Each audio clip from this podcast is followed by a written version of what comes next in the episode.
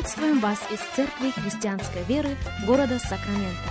Мы молимся о том, чтобы последующие 15 минут послужили вашему назиданию и духовному утверждению. Присоединяйтесь к нашему эфиру, как пастор Сергей Головей предлагает вашему вниманию передачу «Настоящая истина». Еще раз мы говорим добро пожаловать всем, кто присоединяется к нашему эфиру. Здравствуйте, меня зовут Сергей Головей. Мы приходим к вам из Церкви Христианской Веры. Признательны каждому из вас за то, что присоединяетесь к нашему вещанию в этот день, как сегодня мы продолжаем говорить с вами на тему «Рука Господня». Я полагаю, что пророк Иезекииль в своей книге чаще, чем кто-либо использует это выражение, и поэтому хотелось бы обратить ваше внимание на один стих в 8 главе Иезекииля 8.1. «И было в шестом году, в шестом месяце, в пятый день месяца сидел я в доме моем, и старейшины иудейские сидели перед лицом моим, и не зашла на меня там» рука Господа Бога. В большей же мере на этой серии радиопрограмм мы с вами стараемся ответить на вопрос, каким именно целям пребывающая над нами рука Божья служит или должна послужить. Я повторю это еще раз. Каким именно целям пребывающая над нами рука Божья служит или должна послужить? Знаете почему? Потому что каждый из нас, в силу, быть может, своего опыта, своих переживаний, может дать свое определение пребывающей реке Божьей. И настолько, насколько это важно, мы никогда не должны упустить из виду самого главного, а именно, каким целям пребывающая над нами рука Божья служит или должна послужить.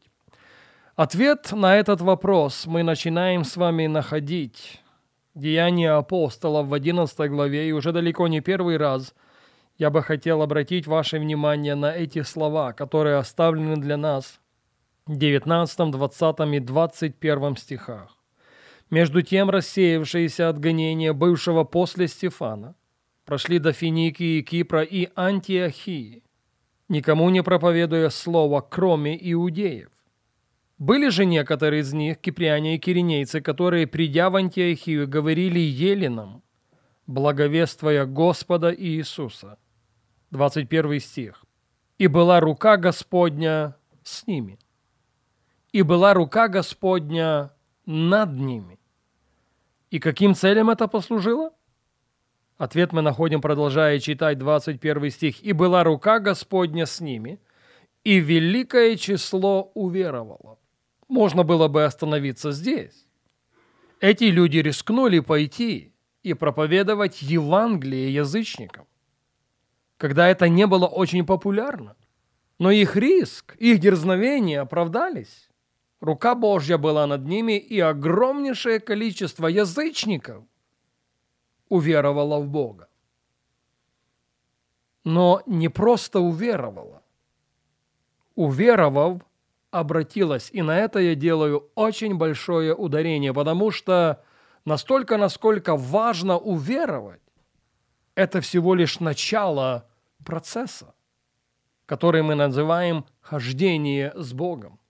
И я подозреваю, что сегодня в мире нас окружающим очень много людей верующих, но не обратившихся.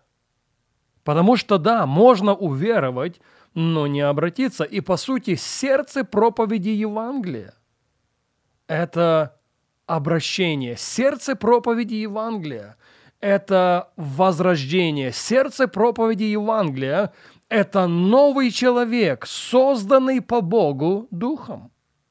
И книга «Деяния апостолов», герои книги «Деяния апостолов» очень часто обращают наше с вами внимание именно на это – мы уже перечитывали слова апостола Петра.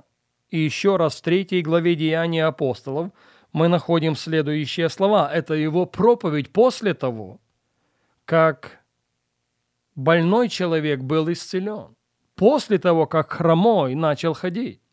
После того, как огромнейшее количество людей сбежалась в притвор, называемый Соломонов. И апостол Петр использует эту возможность для того, чтобы обратиться к ним с Евангелием. 17 стих, Деяние 3.17. «Впрочем, я знаю, братья, что вы, как и начальники ваши, сделали это по неведению. Бог же, как предвозвестил устами святых своих пророков, пострадать Христу, так и исполнил». Послушайте внимательно, 3.19. «Итак, покайтесь». И все? Нет. Итак, покайтесь и обратитесь, чтобы загладились грехи ваши. Повторяю еще раз. Покайтесь и переродитесь, покайтесь и преобразуйтесь, покайтесь и будьте изменены. Будьте изменены изнутри силой пребывающего Духа Святого, потому что именно в этом сердце проповеди Евангелия. Апостол Павел, 26 глава книги Деяния апостолов, 19 стих. Поэтому, царь Агриппа, я не воспротивился небесному видению, но сперва жителям Дамаска и Иерусалима, потом всей земле иудейской и язычникам проповедовал, чтобы они покаялись и обратились к Богу, делая дела достойные покаяния. Слышите? Чтобы они покаялись и обратились, чтобы они покаялись и возродились, чтобы они покаялись и переродились чтобы эти люди были свидетельством славного Евангелия Господа Иисуса Христа, демонстрируя на себе или позволяя продемонстрировать на себе настоящую силу Евангелия. Потому что Евангелие – это сила Божья к спасению, трансформирующая человека, изменяющая человека, преобразующая человека изнутри. Я цитировал для вас предупреждение, которое озвучил Уильям Бут, основатель армии спасения. На заре 20 века он сказал, и я с уверенностью могу заявить, что его слова правдивы и для времени, которое мы с вами живем. Он сказал, и я цитирую, «самая большая угроза 20 столетия». Мы добавляем «самая большая угроза 21 века». Это служение без Духа Святого. Это христианство без Христа. Это прощение без покаяния. Это спасение без возрождения. Это политика без Бога. Небеса без ада. По каждому из этих предупреждений можно было бы проводить целую серию радиопрограмм, но сфокусируемся на этих словах, потому что они отображают сущность нашего дня. Спасение без возрождения. А возрождение – это позволить Евангелию. А возрождение – это позволить силе Божьей изменить человека, переродить человека, преобразить человека в образ, достойный последователя Господа нашего Иисуса Христа. Когда-то Иовис в седую древность возвал к Богу, «Господи, благослови меня своим благословением».